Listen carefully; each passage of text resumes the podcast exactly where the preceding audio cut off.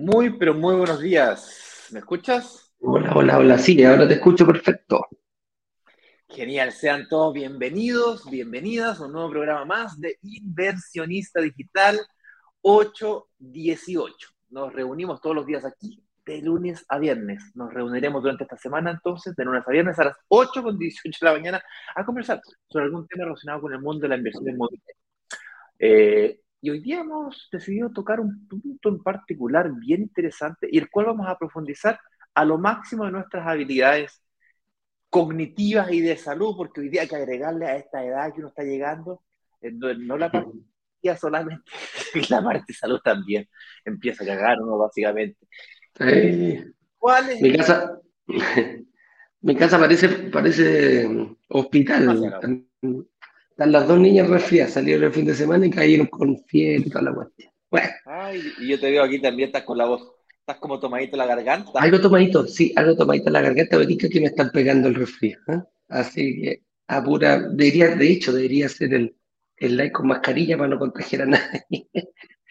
Así que bueno, vamos a ver, el tema del día de hoy dice invertir en el mismo lugar donde vive. ¿Es realmente conveniente? Aquí hemos, hablado muchísimo de lo que es eh, ocupar el mismo lugar, de ver de dónde estoy, salir de tu zona de confort, ampliar tus horizontes y, verlo con una perspectiva. Y principalmente, eh, nadie te dice, así como que la primera inversión tiene que ser tu casa propia, nadie te dice que donde tú estás, vives, o a lo mejor es el trayecto de tu casa al trabajo, están las mejores oportunidades. Nadie dice que ni en la misma comuna, ni en la misma ciudad, inclusive en la misma región. Y en algunos casos, los más usados hasta dentro del mismo, fuera del mismo país. Por eso es importante tener una perspectiva y vamos a tocar un poquitito, nos vamos a ir bien específicamente a cuáles son los barrios, dónde están esas mejores oportunidades.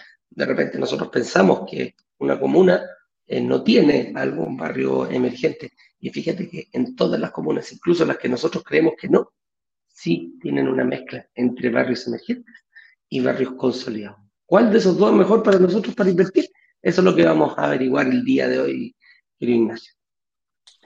Así es, y es por eso que antes de comenzar me gustaría contarles que el día de hoy también tenemos eh, invitados especiales, celebridades en el mundo de la inversión inmobiliaria, eh, personas que como tú ya pasaron por este proceso. Eh, de alguna manera iniciaron y trabajaron y si logramos que se conecten de forma estable, porque entran A ver, eh, ahí veo. Ahí sí. Ahí, está. Ah, mientras, mientras se acomoda eh, Paola, con toda calma y tranquilidad, déjenme pues darle un par de instrucciones básicas antes de comenzar. La primera noticia que les quiero compartir es de que eh, tal vez se dieron cuenta o tal vez no, pues durante todo el fin de semana, del día viernes, comenzamos a invitar a toda la comunidad a que nos den su ayuda. Una ayuda para poder entender cuál fue la razón por la cual no invirtieron o sí invirtieron o les gustaría encontrar más adelante futuras inversiones inmobiliarias. Básicamente, cuáles fueron sus obstáculos, sus desafíos, sus miedos, sus, no sé, sus factores limitantes que te impiden invertir. ¿Qué es aquello que te separa de hoy día a, poder decir, sí, yo, si tuviese estas características, yo reservaría o yo invertiría? Y bueno, recibimos una, una, enorme cantidad de respuestas, mucho más de las que esperábamos, así que por eso, muchísimas, muchísimas gracias. Es por eso que podemos confirmar con total y absoluta certeza de que la comunidad quiere definitivamente un relanzamiento, mejor dicho, un lanzamiento relámpago este día jueves. Y la razón por la cual podemos confirmarlo es porque lo que más nos pidieron, así pero así como lo que más más nos pidieron fue que por favor negociáramos la posibilidad de pagar el pie con parte de la recuperación del IVA o con la recuperación del IVA. Entonces, si esa posibilidad existía, quisiéramos un relanzamiento. Hemos renegociado desde el fin de todo, el fin de semana, ayer en la noche, nos confirmaron de que efectivamente este día, jueves, vamos a hacer un lanzamiento relámpago de, unos departamentos, de, de un proyecto antiguo, eh, que lanzamos hace como seis u ocho meses atrás. Eh, y nos pasaron un par de unidades, esa es la mala noticia, que nos pasaron poquitas unidades, eh, en donde va a ser posible pagar el pie o parte del pie con la recuperación del IVA. Otra cosa que nos reclamaron mi estimado amigo Eduardo y queridísima comunidad de inversionistas y futuros inversionistas de brokers digitales es que la cuota había quedado alta, que cuando tú no pagabas, no, no, pagabas nada de pie, nada de, de, de ahorro, ¿cachai? La cuota te quedaba como en 400 lucas. Ocupando el máximo de cuotas que teníamos disponibles. Igual te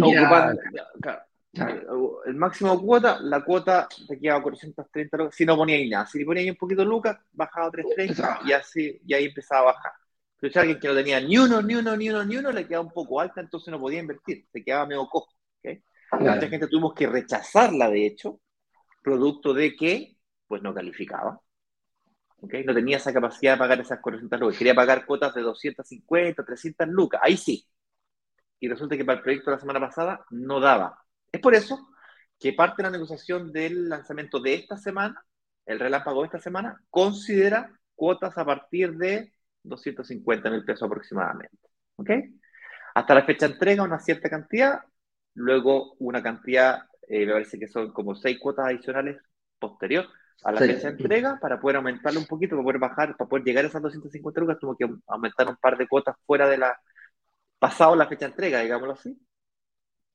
Y la diferencia la pagamos con la recuperación del IVA. Así es que con eso dicho, pues ah, más novedades estaremos dando durante a los, grupos, a los grupos de WhatsApp. Vamos a mandar un videito con más explicaciones. Ah, antes que se me olvide, eh, la clase 1, la clase 2 y la clase 3 del workshop pasado las vamos a volver a colocar al aire y vamos a mandar los enlaces a los grupos de WhatsApp. Todos los grupos de WhatsApp. Nuevos, viejos, más o menos viejos, más o menos jóvenes. Todos son iguales. Cualquiera. Un grupo de WhatsApp es suficiente, son todos los grupos iguales, no importa si llegaste hace un año atrás, o llegaste ayer, o llegaste recién hoy día en la mañana. Con eso dicho, Eduardo, yo creo que suficientes noticias. Vámonos a conocer a Paola Mayo, que la veo que ya está bien instaladita. Veo que ya está ahí con. Ya está más estable. Ya está más estable en su conexión. Así es que le vamos a preguntar, le vamos a preguntar cosas. Vamos, vamos a preguntarle, aparte del nombre a que se dedica, que, que trabaja, la familia, para conocerle un poco mejor. Luego le vamos a preguntar por qué le tenía a invertir, cómo se ve en el futuro, ¿Y qué le diría a alguien que está pasando por este proceso y tomando, tratando de tomar su decisión hoy día? Con eso dicho, señor director, cuando usted esté preparado, hágala pasar y yo me salgo de Instagram para que nos, puedan oír por lo menos, ¿vale? dale.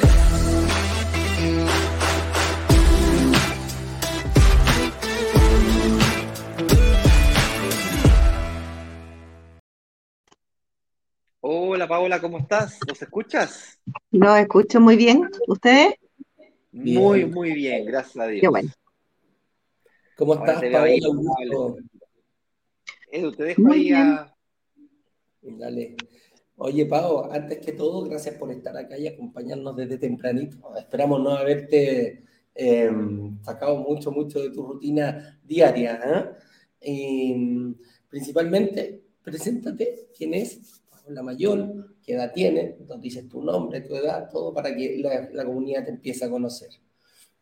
Ok, mi nombre es Paola Mayol, eh, tengo 50 años, em, soy separada, dos hijos, em, eh, eh, trabajo en una oficina de arquitectos, de, todavía estoy en teletrabajo, gracias a Dios. feliz. Feliz. Eh, así que estoy eh, bastante contenta y eh, no sé qué más que después sí. cuéntame. arquitecta, estudiaste arquitectura y este tema que está relacionado, la gente podría decir, mira, un arquitecto de, de, propiedades debe tener varias inversiones.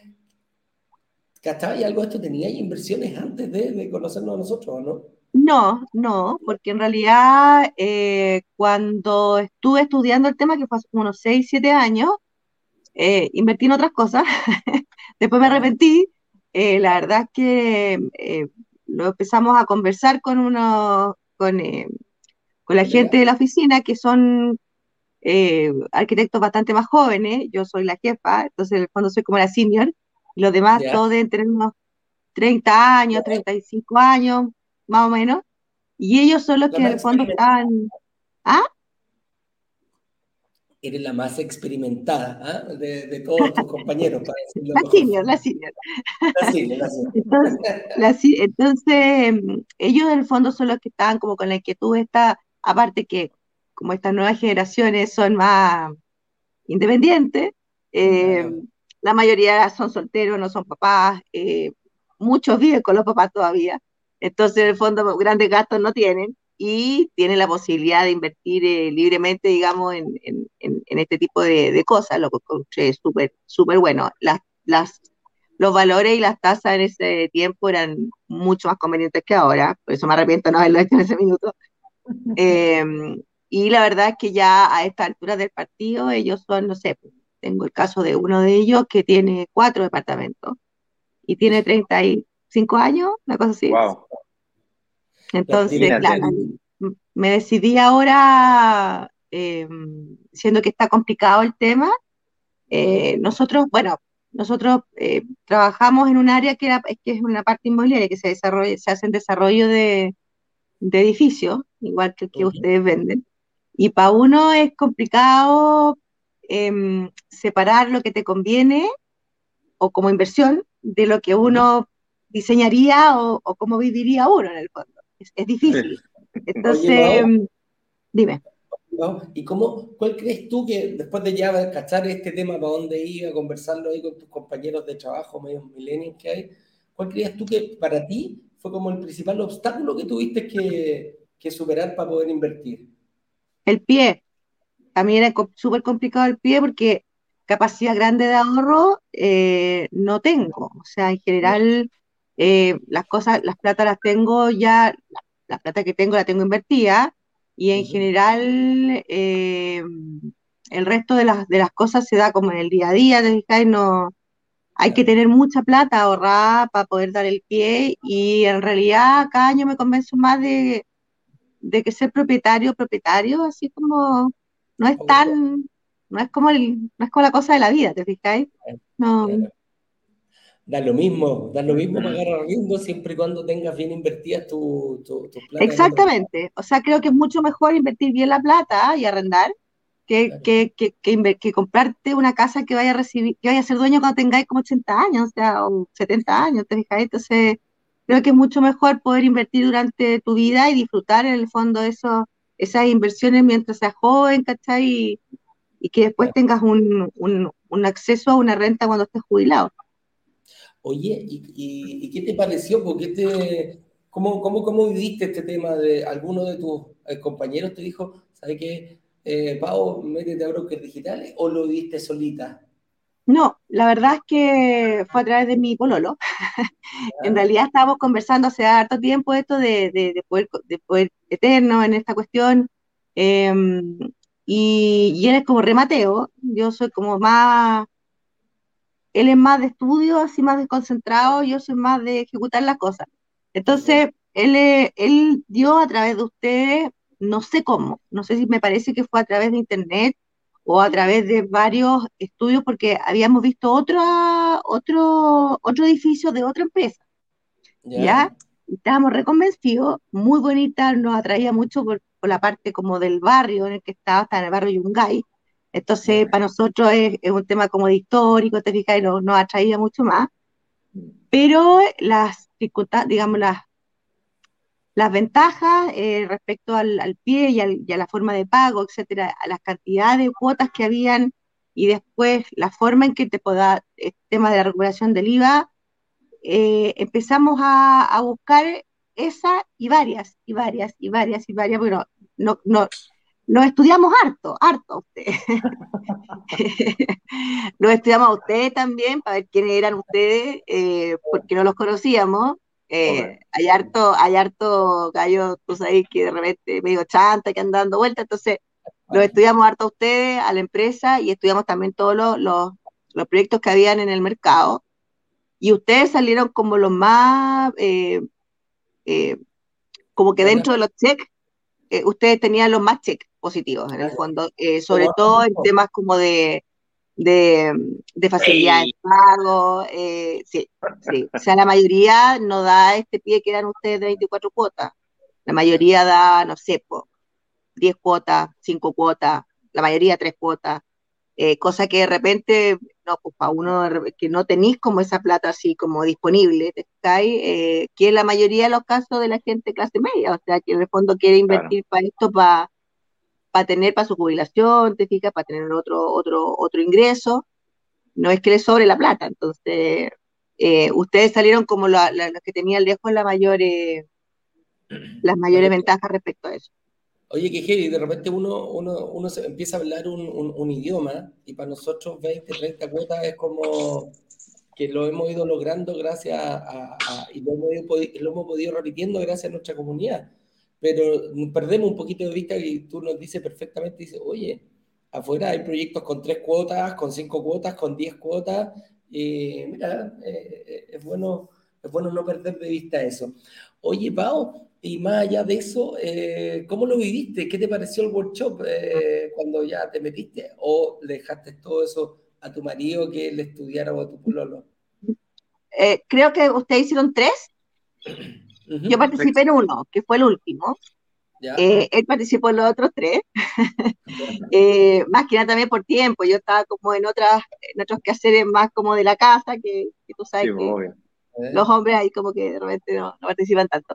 Entonces, mm, eh, él en el fondo, después que terminara el, el workshop, qué sé yo, conversábamos y, y- y- y- y discutíamos en el fondo si, si era conveniente, si no era conveniente, qué sé yo, de qué se trataba. Él quedó súper entusiasmado respecto a un montón de cosas que no tenía idea, como por ejemplo el, el modelo de negocio que ustedes plantean es una cuestión que nosotros no, no sabíamos que existía.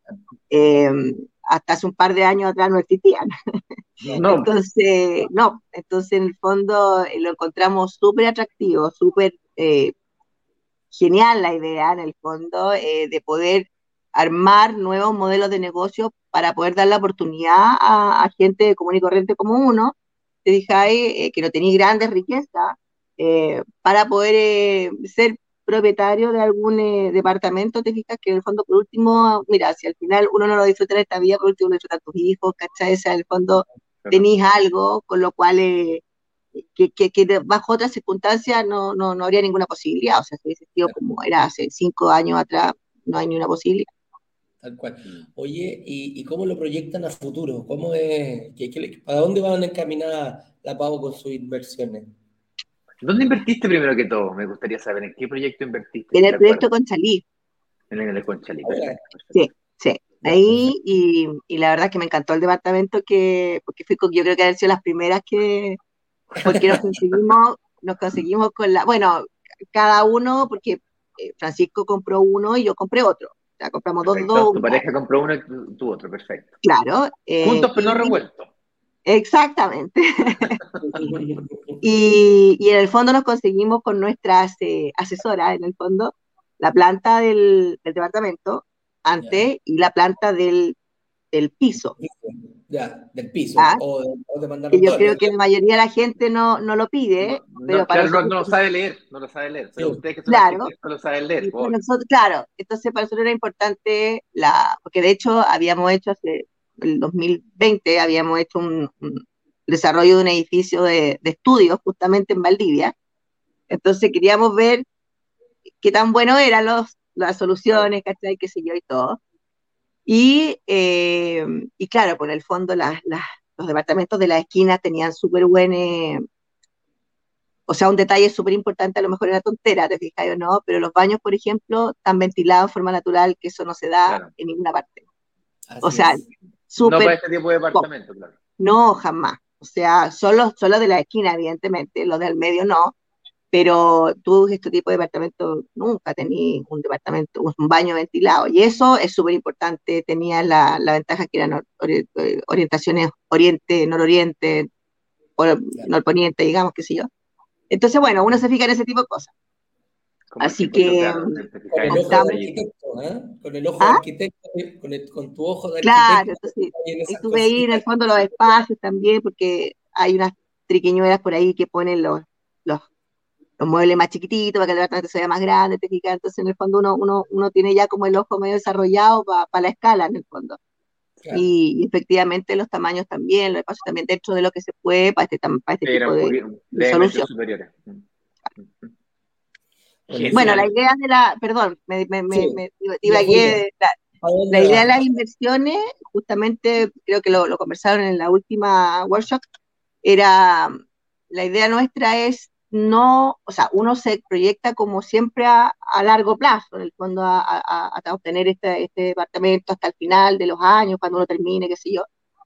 Pero finalmente ustedes dan la idea de que uno después de que termine de pagar el pie, eh, uno puede en el fondo con la devolución del IVA, eh, poder eh, reinvertir esa plata a lo mejor en otra unidad, te fijas o no, y seguir en el fondo, y esa es como la idea. La idea en el Mm. fondo es ir capitalizando eh, de a poco, para en el fondo ir eh, abriéndose a la posibilidad de empezar a invertir en, en este tipo de, de cosas. Bueno, usar el IVA para ir utilizando ese capital de trabajo para invertir más aceleradamente en los. Exacto, exacto. Es la misma mía, por cierto, es la misma mía que la de dos, la misma, la misma, exactamente la misma.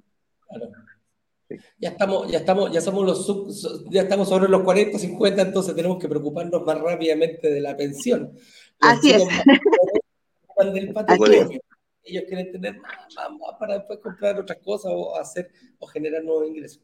Nosotros vamos por la, por la pensión. ¿eh? Es Exacto, claro, o sea, el fondo es más que nada, de la pensión, en el fondo es para tener una, una vejez tranquila y en el fondo que uno lo pueda seguir pasando bien, porque es una cosa así como, Ah. es el objetivo, ¿ah? no ser carga de nadie, ni siquiera por el Estado, ¿ah? y que uno se preocupe de, de vivir con lo que uno generó, no con lo que te da. exacto, exacto, ni de los hijos, ni del Estado, ni de nadie, de uno no. Así es. Llámenle FP, FPA, PAF, como quieran, pero a mí me interesa tener mi número. Fea, eso, ¿Ah? me da lo mismo, me da lo mismo, pero allá vamos. Oye, Paulita, te quiero agradecer, sé que estáis súper cortita de tiempo. eh, Muchas tu- gracias. tu- ¿Cómo se llama? Tu disposición para venir a hablar con nosotros. Mándale un cariño grande a, a Francisco también, que es parte de, que estuvo Lolo, que entre los dos. Me, encanta cuando, cuando van de dos personas, cuando esto ya se transforma no algo personal, sino familiar. ¿ah? Es, bien, es bien bonito compartir eso, conversar, darle distintos ángulos a la inversión. De repente te puede ayudar muchísimo, muchísimo. Así que un abrazo grande, Pau. Ignacio, ¿le querías hacer alguna otra preguntita a Pau antes de despedirla? Agradecerle más que nada, felicitarla por su garra, por su entusiasmo. Eh, muchísimas gracias por participar de esta actividad y mm, por tu generosidad de compartir tu alegría, tu historia con el resto de la comunidad. Te quería pedir permiso si podemos usar tu historia para generar otras instancias con otros videitos, esos que hacemos siempre de ahí para, más personas. De pronto puedes inspirar a alguien más. Sí, claro, sí.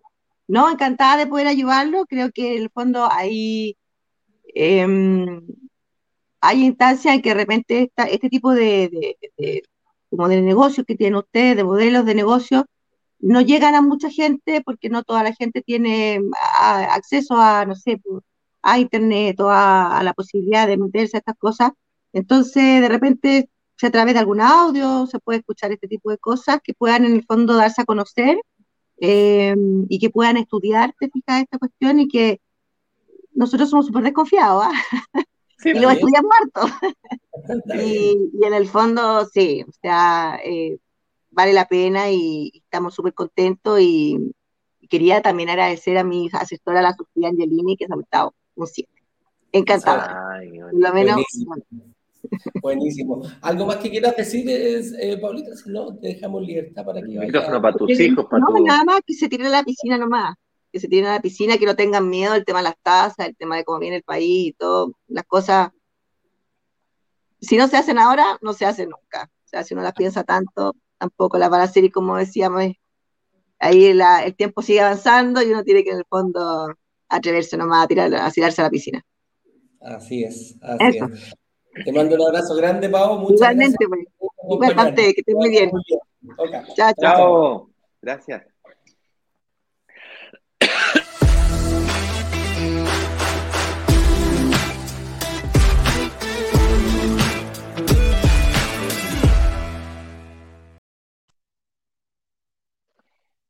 Estoy yo buscándote, Eduardito. Dame un segundito.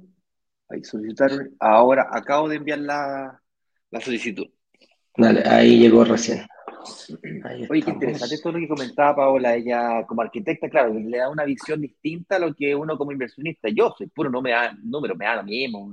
Y nosotros, sí, y nosotros tampoco sabemos, yo tampoco sabía los pequeños detalles que se fija ella, que un departamento chiquitito que tenga eh, vista el baño con luz natural, quizás no era un detalle relevante para uno, pero aquí aprendemos cada uno de, de, de, los puntos de vista que le va dando. ¿eh?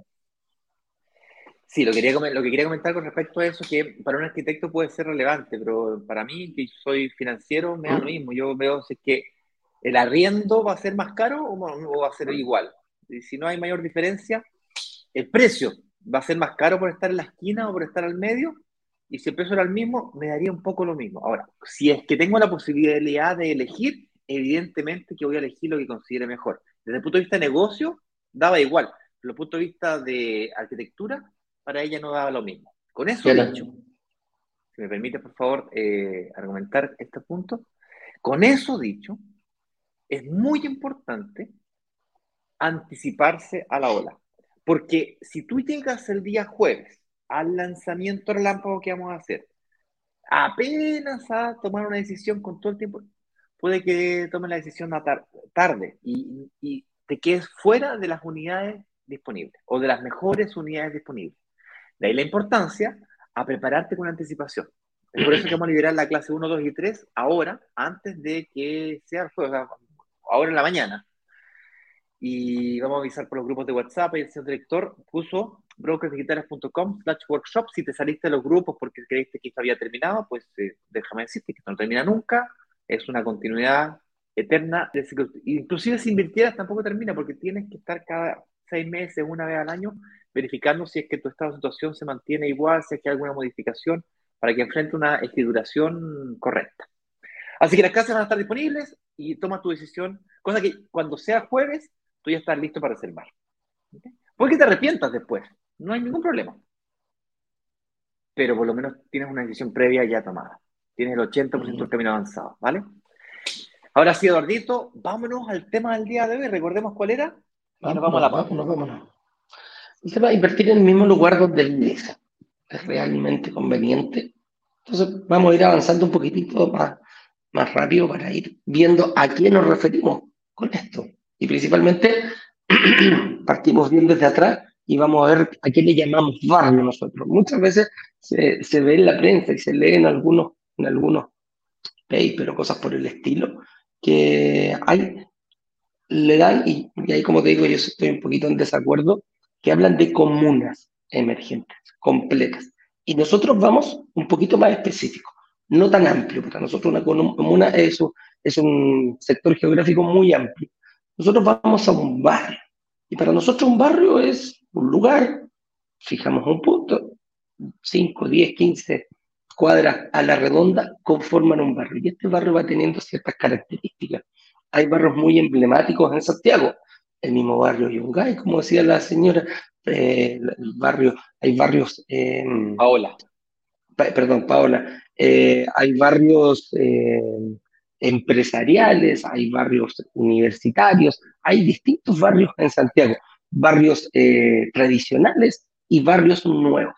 Pero son, siempre son pequeños sectores. Hay algunos barrios comerciales específicos que dicen, mira, este es un barrio lleno de restaurantes, bohemio, Bellavista, lo podemos, lo podemos ver por ese sentido, pero sigue siendo un pequeño cuadrante, y eso es lo que nosotros nos va.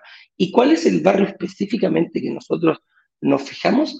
Es el barrio emergente. Ese es el motivo para el cual nosotros nos fijamos y ahí es donde apuntamos nuestros datos. Cuando salimos a buscar, prácticamente ahora ya, ya nos salimos a buscar, nos llegan eh, algunas, eh, nos llegan proyectos para poder mostrárselo nosotros a nuestra comunidad, pero eso es lo, lo que principalmente eh, nos enfocamos, buscar un barrio emergente y diferenciarlo obviamente como que lo que sería la antítesis de, de nuestro barrio emergente son los barrios consolidados. Entonces, principalmente, eh, esa es la búsqueda que nosotros hacemos y así como lo, como lo decimos. Por eso, no, yo creo fuertemente que no hay comunas emergentes, ni tampoco comunas 100% consolidadas.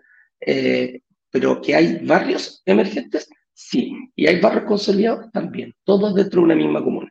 Y ahora el, el, tema que nos lleva a decir, bueno, ¿cómo los identifico? ¿Para dónde voy? Eh, mucha gente siempre dice, no, a mí me gusta invertir cerca donde yo vivo porque conozco el barrio, conozco el sector, sé cómo, cómo las ventajas que tiene ese sector y también sé las desventajas. Entonces, ahí hay que ir viendo y matizando eh, cómo lo podemos hacer. Pero muchas veces y, volviendo sobre lo mismo, ¿quién te dice a ti que tu barrio es el mejor para invertir? ¿Quién te dice que tú estás en la, en la misma, en la mejor comuna para invertir, la misma ciudad o inclusive el mismo país? Pero ahí, ahí es donde hay que, ahí hay que verlo. Y ahí vamos a ir explicando un poquitito eh, cómo nos vamos a ir eh, especificando y metiéndonos en estos dos conceptos que son los consolidados y los emergentes. Claro, porque básicamente, eh, ¿qué tipos de barrios pueden existir o qué tipo de barrios nosotros aquí trabajamos o intentamos definir? Y básicamente, tal como lo decía recién Eduardo, nos concentramos en dos grandes tipos de barrios. Dentro del mercado chileno, que por cierto para nosotros el mercado chileno consiste de Arica a Punta Arenas, o sea, esto pasa en todo Chile, no es solamente en Santiago, no es solamente en Viña, no es solamente en Concepción, esto pasa en todo el país. Lo importante es saber definir o saber identificarlo. Y quizás en el barrio en el que tú vives sea un barrio emergente. Quizás el barrio en el que tú estás queriendo invertir sea un barrio emergente. Ya, pero ¿y qué pasa si es que no? Entonces, saber identificar cuándo hablamos de uno y cuándo hablamos de otro es súper importante porque esto hace total diferencia a la hora de eh, invertir en propiedades con el objetivo de lograr que se paguen solos. Que recordemos que el objetivo de que se paguen solos quiere decir de que tenemos que lograr que el arriendo sea mayor que el dividendo. Eso quiere decir que tienes que comprar barato y arrendar caro. Tu dividendo tiene que ser barato y tiene que ser arriendo caro. Es decir, tienes que comprar hoy día para arrendar mañana, cuando mañana deje de ser emergente para ser consolidado. Dicho de otra manera, un barrio emergente es un barrio en el que van a pasar cosas o están pasando cosas. Y un barrio consolidado, en cambio, es un barrio en donde ya pasaron cosas, donde ya ocurrió tiempo pasado. Y consecuentemente, claro, es un muy buen barrio para vivir, pero no necesariamente es un buen barrio para invertir. Y aquí estamos hablando de inversión. Un barrio consolidado es donde el barrio metro cuadrado está más alto, porque ya está todo resuelto. Ya llega el metro, ya están los supermercados, ya hay centros comerciales, ya hay colegios, universidades, hospitales, está todo resuelto. Y cuando no, a ver, ¿Cuál es la forma intuitiva de invertir? Visita su, su metro cuadrado, o sea, del lugar que tú conoces. Pues mira, mira, ah, mira, ah, mira, hay una sala de venta. Y la publicidad tradicional del mundo inmobiliario es invierte aquí, compra aquí, este es el mejor lugar. pero ¿qué es lo que es mejor? O sea, ¿Mejor para quién? Mejor, ¿Para quién? Mejor mejor según quién, porque para ti mejor puede ser peor para mí, o sea, no. Entonces definamos qué es lo que es mejor para nosotros. Y nosotros lo que estamos buscando. Te quería, te quería, no, te quería agotar también eh, con ese qué es mejor para quién. Algunos osados que, que, que, que reciben algún consejo preguntan, dice, oye, Ignacio, ¿tú dónde invertiste? Tú dices, no, mira, mi señor invirtió en San Miguel. Ah, voy a ir para allá. Sí, porque si la señora. A, eso voy, a eso voy, vaya. Entonces los más, ah, no, parece que un tío mío le fue bien en Santiago Centro. Me voy para Santiago Centro, porque ese es como el estudio que uno hace. ¿ah? bueno, si al otro le fue bien, ¿por qué a mí no me fue bien? Claro, resulta que mi mujer invirtió en San Miguel, sí, pero hace el 2017, pues, hace cinco años atrás. Claro, las condiciones eran totalmente distintas. Las condiciones eran totalmente distintas. Esto cambia rápidamente. O sea, una, futura línea de metro, por ejemplo, se puede demorar 5, 7 años en llegar. Por ejemplo, se acaba de anunciar la, el inicio de obras de la construcción de la línea 7 de metro. inicio de obras, compadre, es como, es como un, es, el inicio de la cuenta regresiva. Es un clic, clic, clic, clic. ¿Has visto un countdown? Es como 10, 9, 8. Una, vez que, una vez que lo están construyendo, no hay vuelta atrás. Es la fecha de entrega, es la constructora tiene una fecha de entrega, tiene fechas límites, fechas, tiene todo programado, tiene un, una Gantt de entrega No hay vuelta atrás. Hitos de pago, etcétera. Entonces, eh, eso se puede demorar una, una, línea de metro, la futura línea 7 del metro, por ejemplo, se, da, se va a entregar el 2027, es decir, en cinco años. Cinco años. Entonces, ¿cuándo hay que invertir cerca de la línea 7 del metro? ¿Hoy día o en siete años más? Hoy día, hoy día claro. Hay que invertir. Hoy día los arriendos en ese sector no son tan altos porque hoy día no llega metro. Cuando llegue metro, va a ser, todo el mundo va a querer vivir de ahí porque va a tener metro, por lo tanto el valor del arriendo va a aumentar. Hay que invertir ahora que está barato y arrendar caro. Ese es el concepto. Pero tampoco me sirve invertir en un lugar en donde voy a tener que esperar 20, 30, 50, 100 años para que aumente su valor. O sea, también podría invertir en los campos por allá al norte de Santiago, eh, o Chicureo, por ejemplo. Podría invertir, no sé, En la afuera, Chicureo, Maya, porque ya está medio... Claro, Maya. Eventualmente podría crecer la ciudad de Mayabo. Eventualmente. ¿Y si no?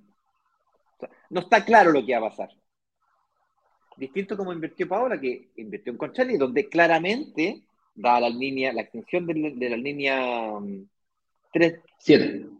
No, de la, de la, ella invirtió en Conchalí, esa es la línea 3. Ah, en la 3. Sí. Entonces, eh, donde está el Club Hípico, por ejemplo, en, el 2017, estaba un fallo, estábamos todos vendiendo propiedades ahí. Yo me acuerdo, estábamos en sala de venta, yo vendía proyectos ahí. Y estaba, pero caliente, caliente. Hoy día, ese, ese eh, lugar hot ya no está más en, en ese lugar. Se acabaron. Se acabaron, se fue más para el norte. ¿Por qué? Porque la presión de, crecimiento demográfico está para el norte. Entonces, ¿cómo tú identificas o qué elementos tienes que observar para identificar un barrio emergente un barrio consolidado? Eh, Partamos por el consolidado. Sí, me fue un poquito la pauta, pero bueno, no importa. Volvemos. Partamos por el consolidado, vamos. El barrio consolidado principalmente, como lo comentaba más rapidito, para, para volver, el barrio consolidado es donde las cosas ya pasaron. No hay espacio, ya está todo construido, eh, tengo todo lo, que, todo lo disponible para.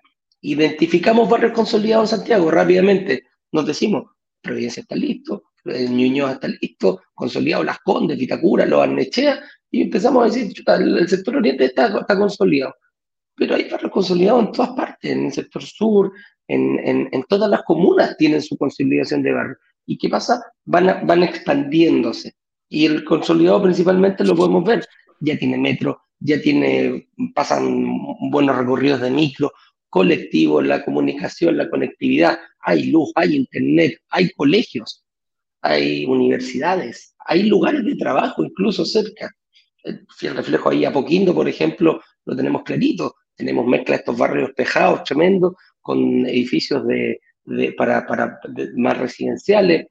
Caminamos tres cuadras y encontramos un supermercado, está lleno de colegios. Entonces, decimos, ¿qué va a pasar ahí? Mucho, mucho, mucho más ya no puede pasar. O, echo abajo un edificio para construir otro, o, o, tiro abajo dos casas para, para poder construir un edificio. Va quedando muy, muy, muy, muy poquitito. ¿Y nosotros qué hacemos? Principalmente eh, vive mucha gente, hay alta residencia. Pero, obviamente, a diferencia de lo más barato, como ya está consolidado, el precio es alto. Y, el precio es alto. O sea, tú me decías, Eduardo, sí, pues consolidado, sí. ¿Te quería ir a Itacura? Sí, dale, andate a ir a Itacura. Pero un departamento de un dormitorio te va a costar 5.000, 6.000, hasta 7.000 UF, te puede costar tranquilamente. Y departamentos de 2 y 3 dormitorios, 5, 10, 20, 10.000 y para arriba. Entonces, y 20.000 ah, también y 20.000 también, y, superior también. Si, no, no, no hay problema en eso. Y ahí es donde pasamos a, definirlos, cuáles son los barrios emergentes, y principalmente más allá de, de lo que hemos comentado, de, de, de, ver que son lugares donde algo va a pasar, algo que hoy no está, pero sí en un futuro va a estar. La conectividad en Santiago la vemos muy, muy fácil, es muy fácil de, de ver, porque yo tomo una, una, digo, oye, va a pasar el metro por aquí donde no llegaba, Perfecto, ya sabemos. Entonces, cada estación va a tener, va, va, a mejorar ese barrio.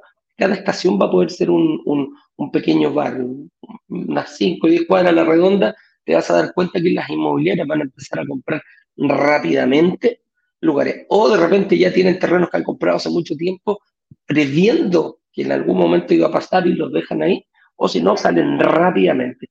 Un cambio en el, en el, en el plano regulador municipal también puede favorecer esto.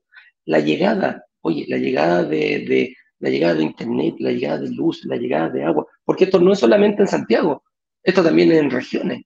Mejorar un camino, pavimentar un camino, también puede ser eh, un, un, mejoramiento de, de, las, de las causas de, las, eh, de, lo que viene de afuera, no de la misma propiedad. Todo lo que viene de afuera, todo lo que acompaña en la inversión tanto privada o del gobierno, va a ayudar a que, este barrio eh, sea un barrio emergente, que vaya a ir mejorando. Como lo decía Ignacio, muchas veces está dado por la expansión demográfica natural de las ciudades. Partimos en un, en barrio, quizás el, barrio que tú invertiste hace 5 o 10 años atrás, tú me decís, no, Eduardo, ahora ya no está emergente. Claramente, en su momento fue emergente y se fue consolidando a poco. Y eso va dando paso a la renovación urbana y a, ciertos movimientos demográficos de las personas. Pero poder eh, ver un barrio emergente es, eh, es, bien importante. Y, cómo lo vemos nosotros, como es súper fácil mirarlo, cuando empiezan a aparecer estas gruitas plumas y que se empiezan a concentrar en distintos, en pequeños lugares. Entonces decimos, mira, algo pasa ahí, tú vas pasando y ves una, ves dos, ves tres, ves cuatro, ves cinco, ves seis, en un radio de 5 o 10 cuadras pueden haber 7 o 8 grúas.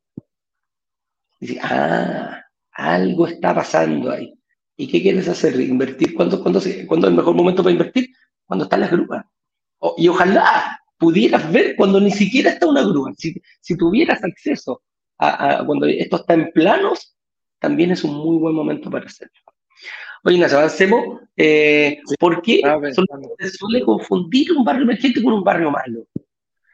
Sí, eh, aquí me gustaría clarificar este tema porque un barrio emergente puede perfectamente ser un barrio con un valor metro cuadrado extremadamente alto, como lo que estaba diciendo tú.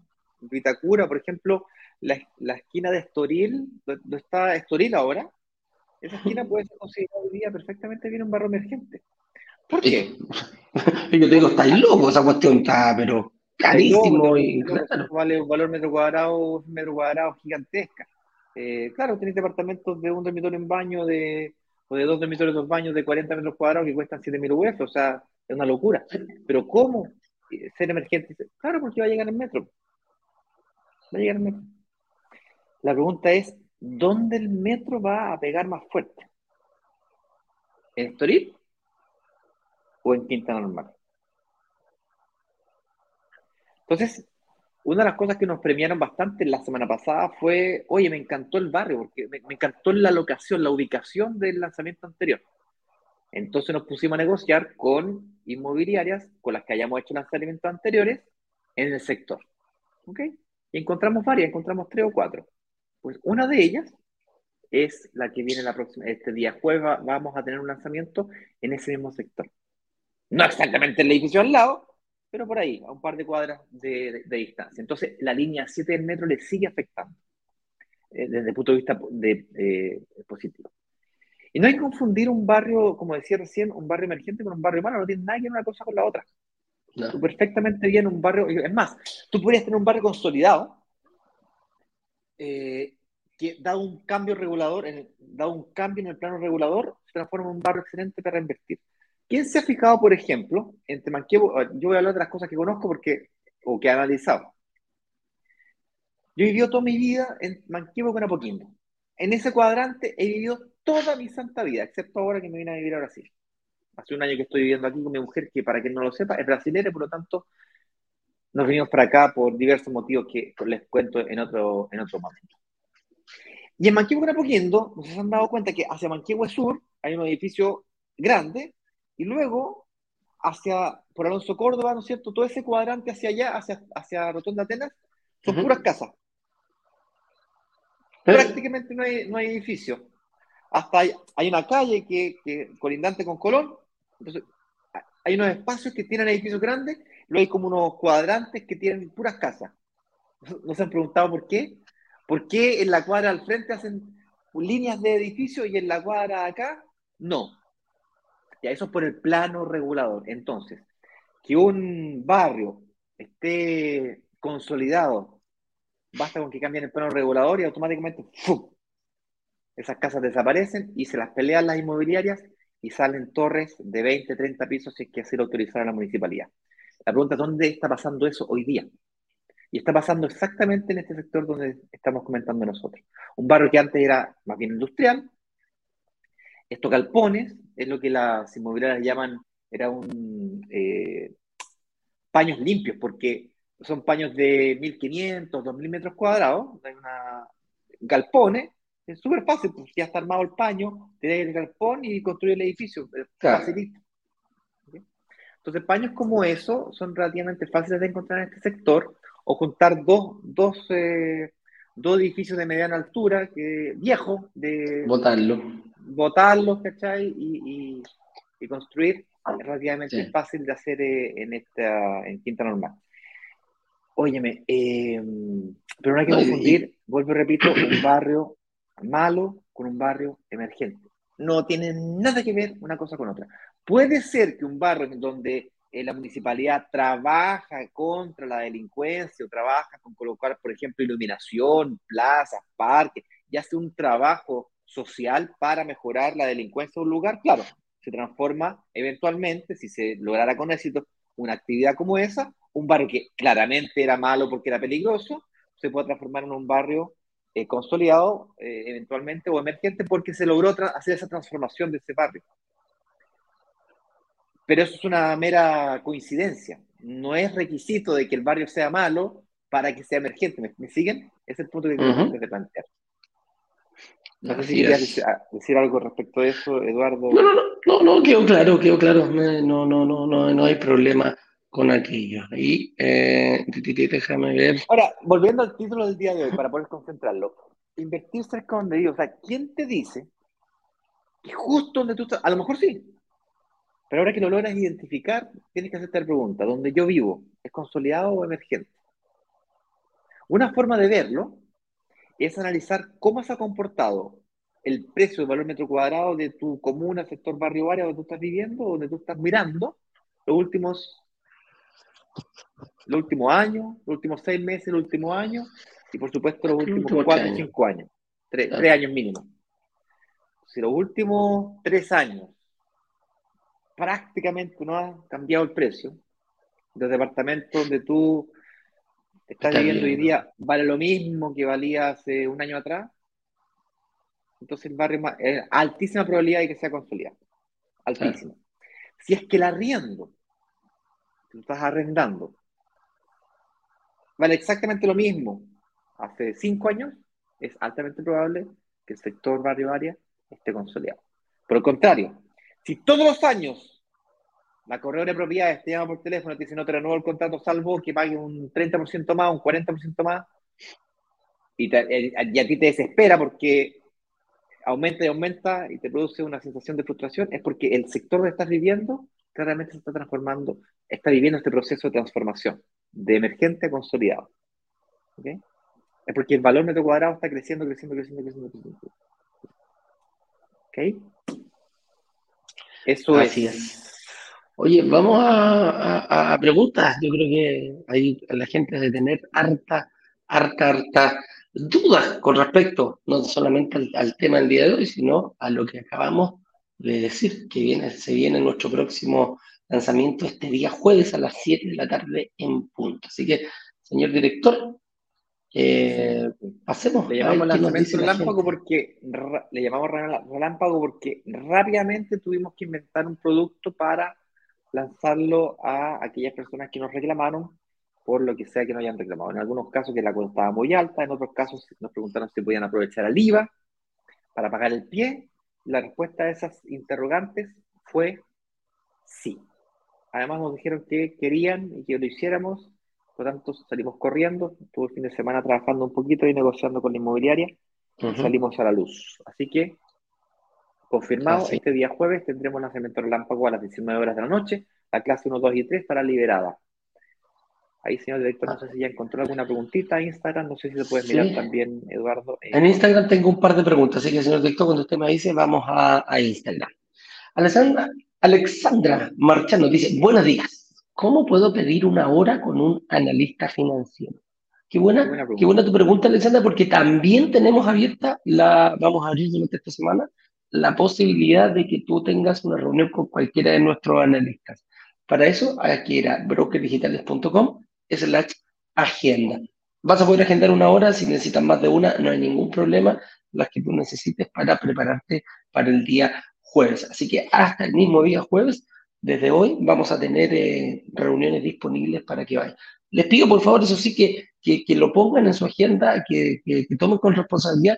Hay mucha gente que toma la hora y no llega y estamos, eh, le quitamos la posibilidad a otra persona de que sí realmente quiera tener la reunión. Así que eh, ya lo sabes, Alexandrita, eh, brokerdigitales.com slash agenda y vas a tener una reunión con alguno de nuestros especialistas, analistas financieros. Vamos a otra pregunta, señor director. Alexis Martínez. Dale, dale, Ignacio. Alexis Martínez nos pregunta, con los intereses de los bancos que existen hoy en día, la plusvalía se diluye en el tiempo, ya que se termina pagando el doble de la inversión. Bien, hay que diferenciar la plusvalía del valor de los intereses o la cuota asociada con el dividendo. Los intereses tienen en relación o afectan, a ver, ¿qué te afecta la cuota del crédito hipotecario? Principalmente tres variables. La cantidad de años del crédito hipotecario, la tasa de interés y el monto que tú pegues de pie. Esas tres variables son las que te afectan al valor de la, de la cuota del crédito hipotecario. La Bien. La tasa de interés, eh, efectivamente, si aumenta, se hace que el dividendo quede más alto. Entonces, ¿qué variables tienes que mover para que esto lo puedas compensar? La cantidad de años y el eh, monto que pagas de pie. Tú puedes decir, ah, pero es que yo ya lo estaba calculando a 30 años, entonces si yo mantengo la cantidad de años y aumenta, aumenta la tasa de interés, la cuota del dividendo me queda más alta. Pues bien, lo que va a ocurrir ahí es que tienes que mover la variable del pie, tienes que dar más pie para poder pedir un crédito hipotecario menor.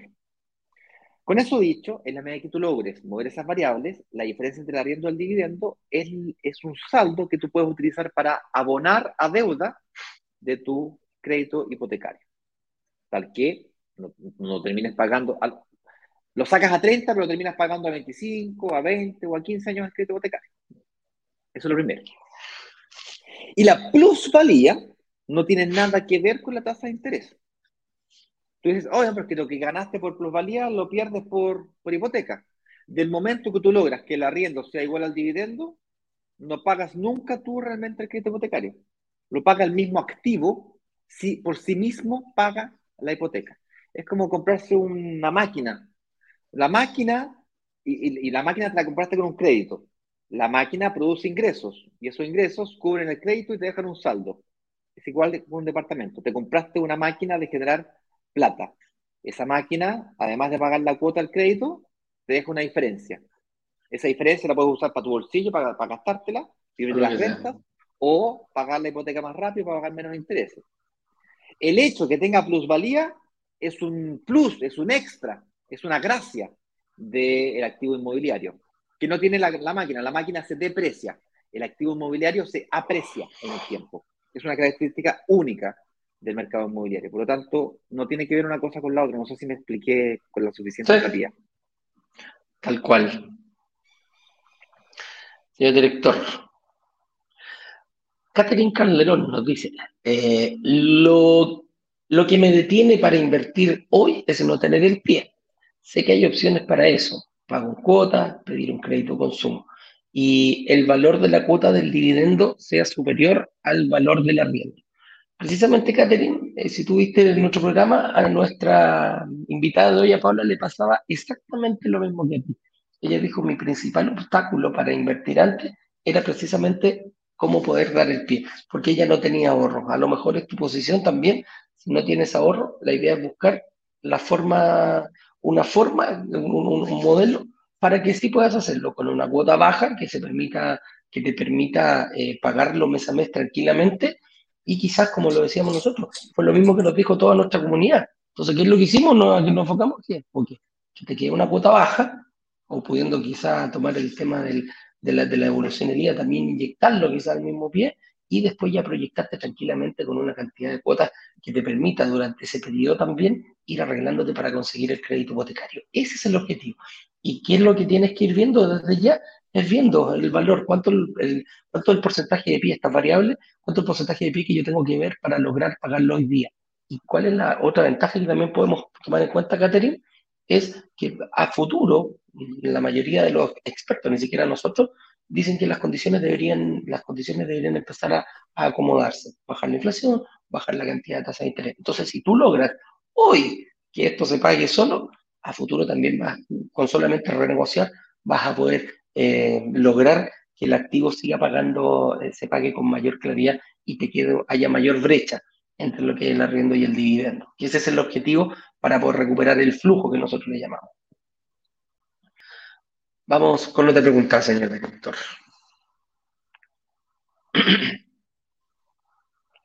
Luis Yomar Peña Colina nos pregunta, buen día, estando en trámite de permanencia definitiva, ¿se puede adquirir una vivienda? Qué buena pregunta, Luis. La respuesta a tu pregunta es sí.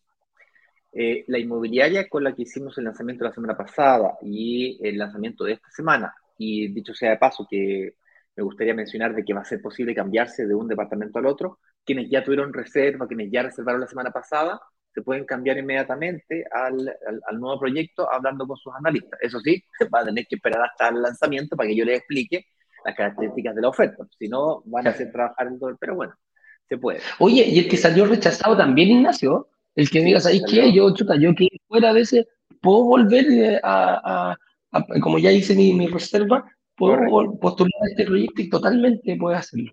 Es una especie, llama de beneficio a quienes eh, eh, hicieron un, esfuerzo, hicieron un voto de confianza y no resultó porque fueron rechazados, podrían en el fondo volver a, invertir en el lanzamiento de esta semana.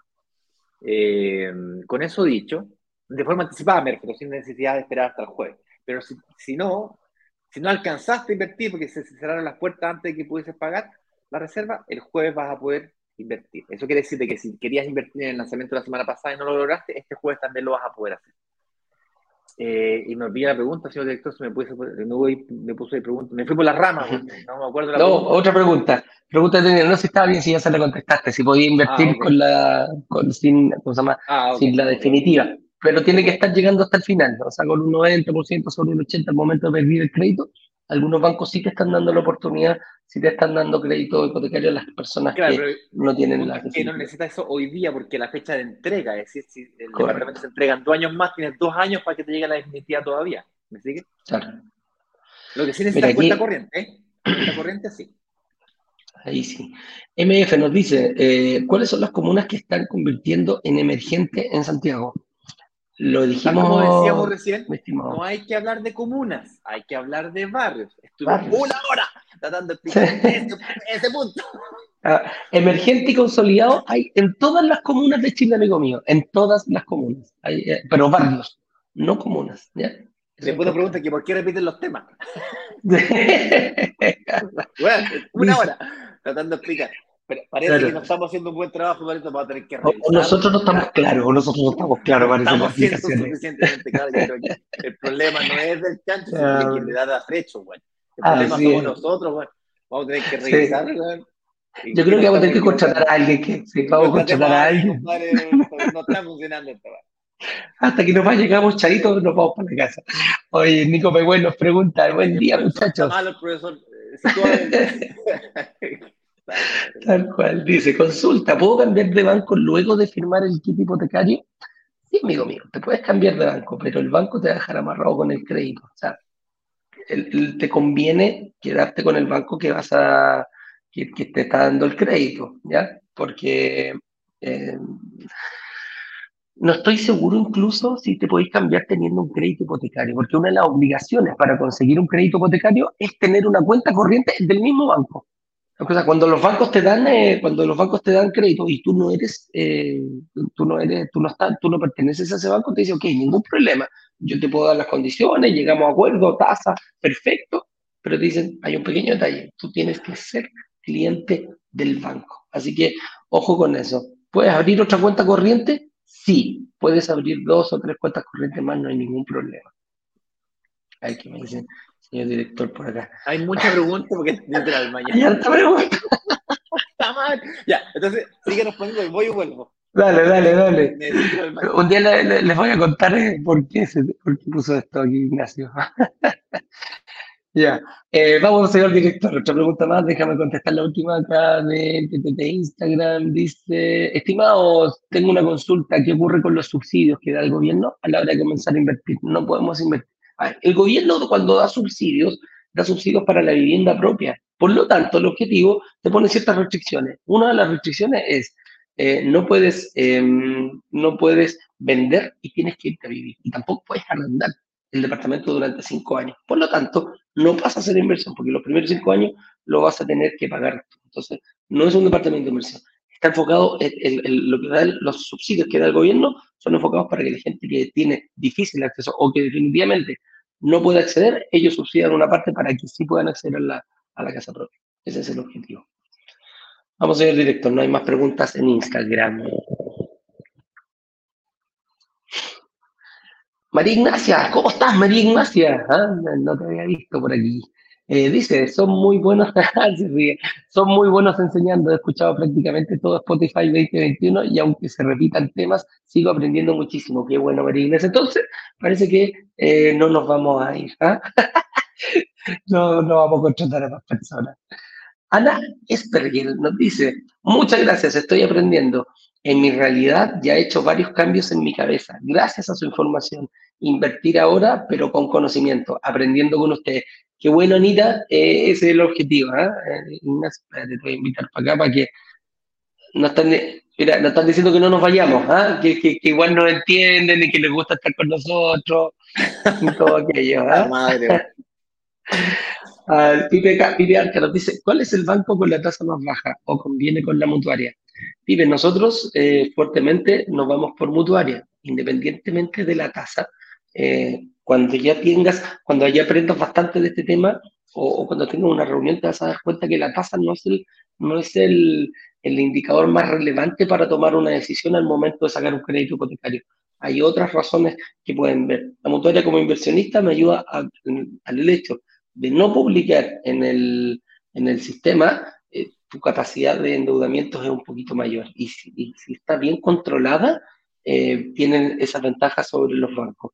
Ahora, podemos ir a la misma mutuaria, Ignacio y yo, a pedir por el mismo, que de hecho, eh, compramos el mismo departamento, invertimos los dos, pusimos el mismo pie, y todavía no estoy seguro, la mía no me la dan, espe- esperemos que me la den, pero a mí me estaban rechazando, me estaban pidiendo otras cuestiones y a Ignacio lo aprobaron. Entonces, la tasa que le den a él puede ser distinta a la que me den a mí, producto de eh, lo que ve el banco o la mutuaria detrás.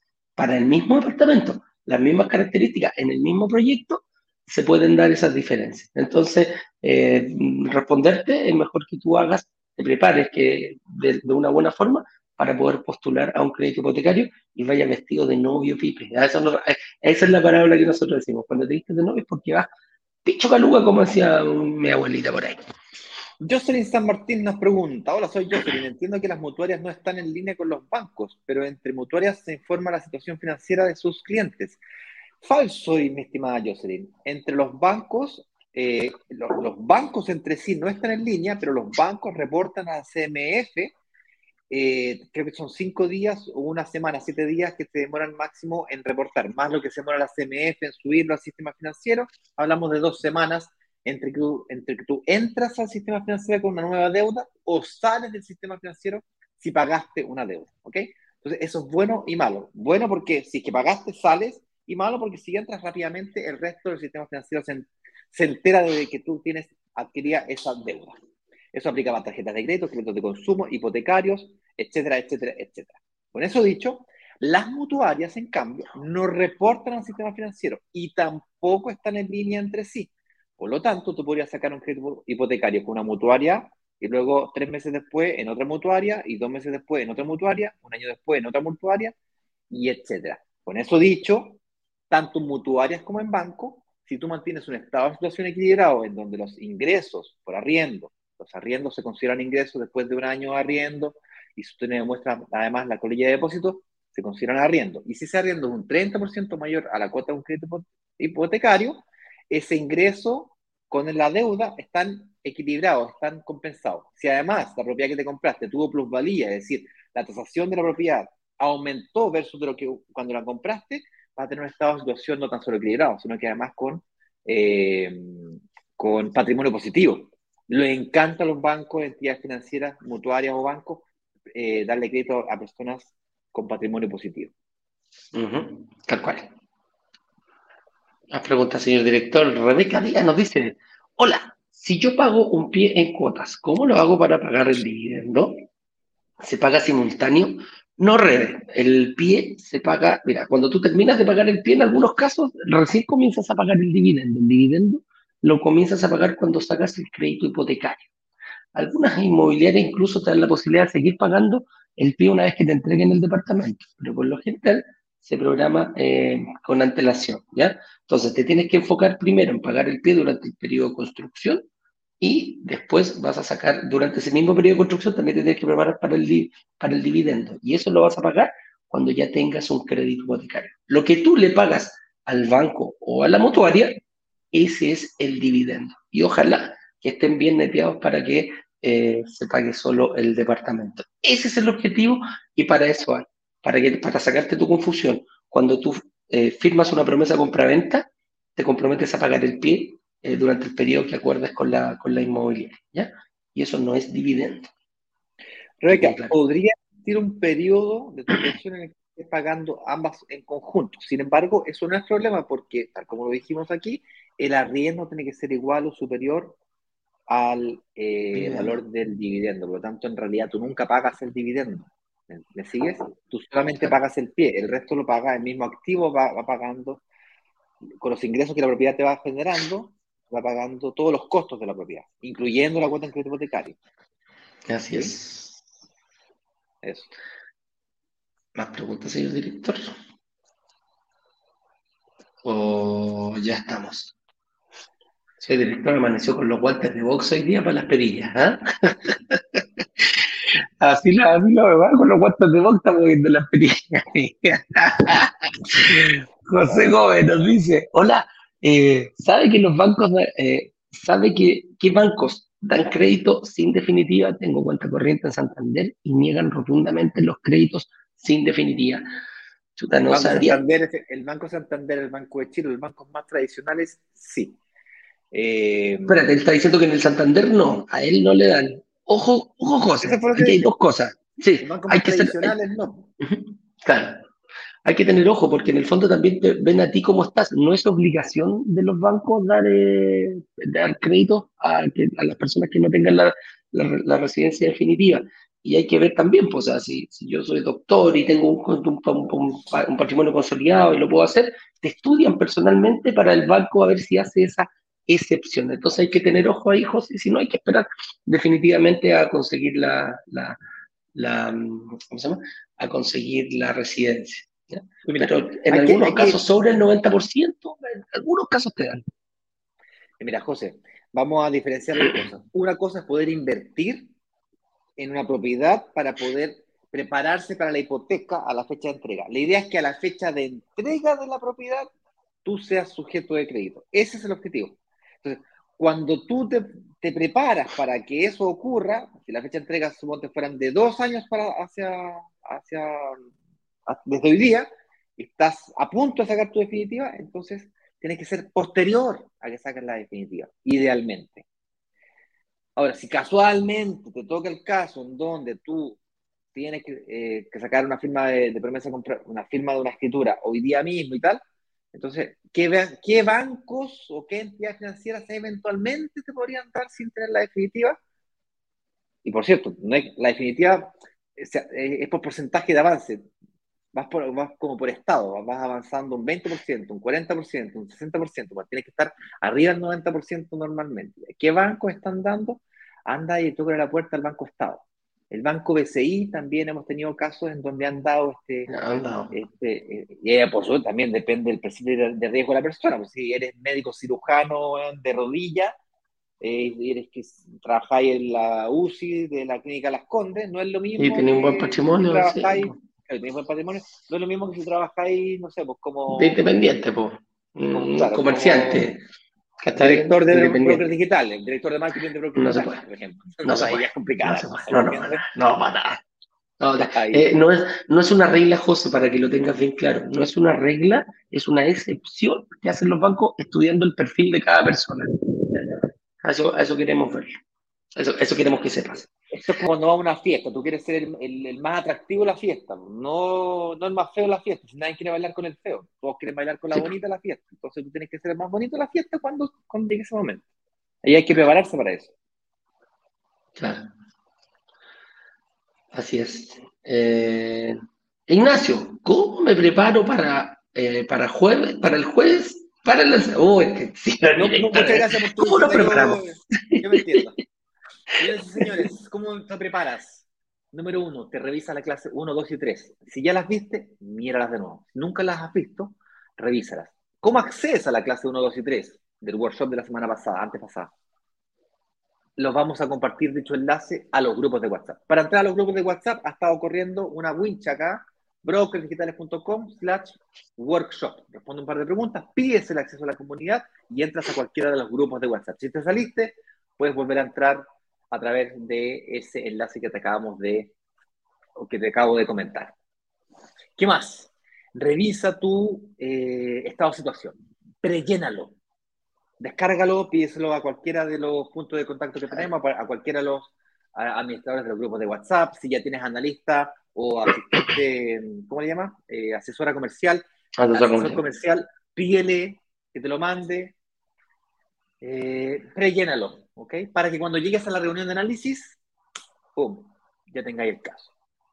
O mejor aún, pídete anticipadamente y como, como ya mismo, en brokersdigitales.com slash agenda una reunión de análisis con cualquiera de los analistas. Señor director, por favor, comparta en las redes sociales, ahí en el chat, por favor, brokersdigitales.com slash agenda. La gente que está en Instagram, se puede ir al perfil de la cuenta de Instagram, cliquen en el botoncito donde está el logo, en la descripción, hay un enlace.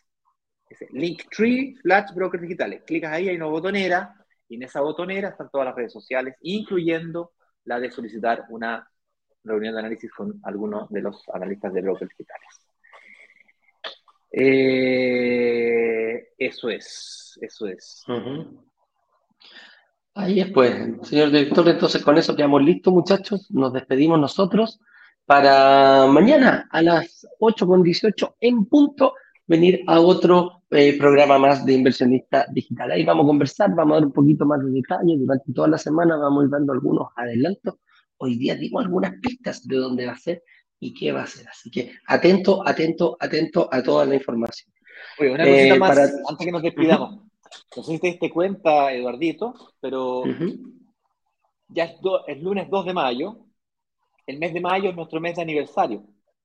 Así que mm, vamos a estar haciendo algunas actividades. Fíjense los loguitos que cambiaron, le hicimos unos toques ahí en marketing para hacer alusión a nuestro a nuestro cumpleaños, nuestro, segundo, nuestro segundo aniversario, así que este sí que lo vamos a celebrar. El año pasado estábamos en pandemia y dijimos que vamos a estar celebrando. ¿A quién Pero este sí lo vamos a celebrar. Foto?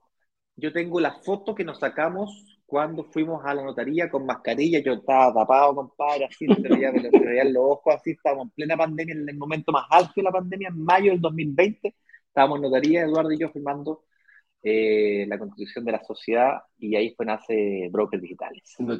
Señoras y señores, nos vemos. Ya estamos mega super H, de que te contraulte pasado la hora. Es una hora y ya llevamos una hora y cuarto de programa. Así que, nada, yo les Vamos, vamos a trabajar. Un abrazo grande. Nos estamos viendo. Que estén bien. Nos vemos mañana a las 8.18 en punto. Un abrazo. Chau, chau. Vender los 144 departamentos de un edificio en apenas dos días. Una sola startup logró vender 144 departamentos. 144 departamentos. 144 departamentos en apenas dos días. Y muy bien lo saben los miembros de Brokers Digitales, quienes gracias a una comunidad de inversionistas vendieron 144 departamentos de un edificio en solo horas. La comunidad tiene el poder de negociación, igual que un gran fondo de inversiones que es capaz de comprar y negociar consecuentemente un edificio completo. Cuando se abre la, opción de reservar, en cuestión de 48 horas, 24 horas, todos los, todos los departamentos del edificio son reservados.